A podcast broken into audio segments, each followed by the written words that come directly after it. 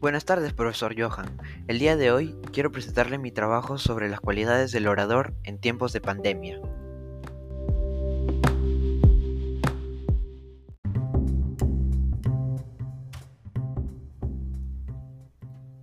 Para empezar, ¿qué es en verdad un orador? Es una persona que trata de sacar lo mejor de sí misma y nunca se rinde ante dificultades. Gracias al Colegio Claretiano, varios alumnos han tenido la oportunidad de demostrar sus actitudes de orador, ya sea trabajando grupalmente o siendo puntual en la entrega de trabajos. A pesar de la carga que trajo consigo la pandemia del COVID-19, estos alumnos oradores han seguido siendo lo mejor de lo mejor en sus grados y secciones. Con esto quisiera presentarle las actitudes del orador que ve en mí.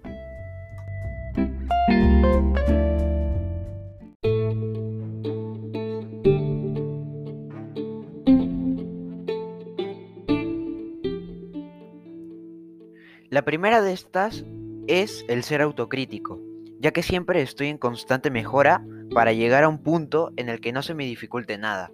Mi segunda cualidad sería mi imparcialidad al trabajar en grupo, ya que siempre trato de escuchar y poner en mesa las ideas de otros antes de la mía.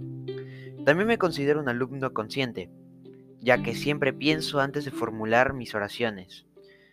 Y finalmente, también soy propio, ya que siempre trato de agregar mi aporte en mis trabajos y cuando acuerdo algo con mi familia.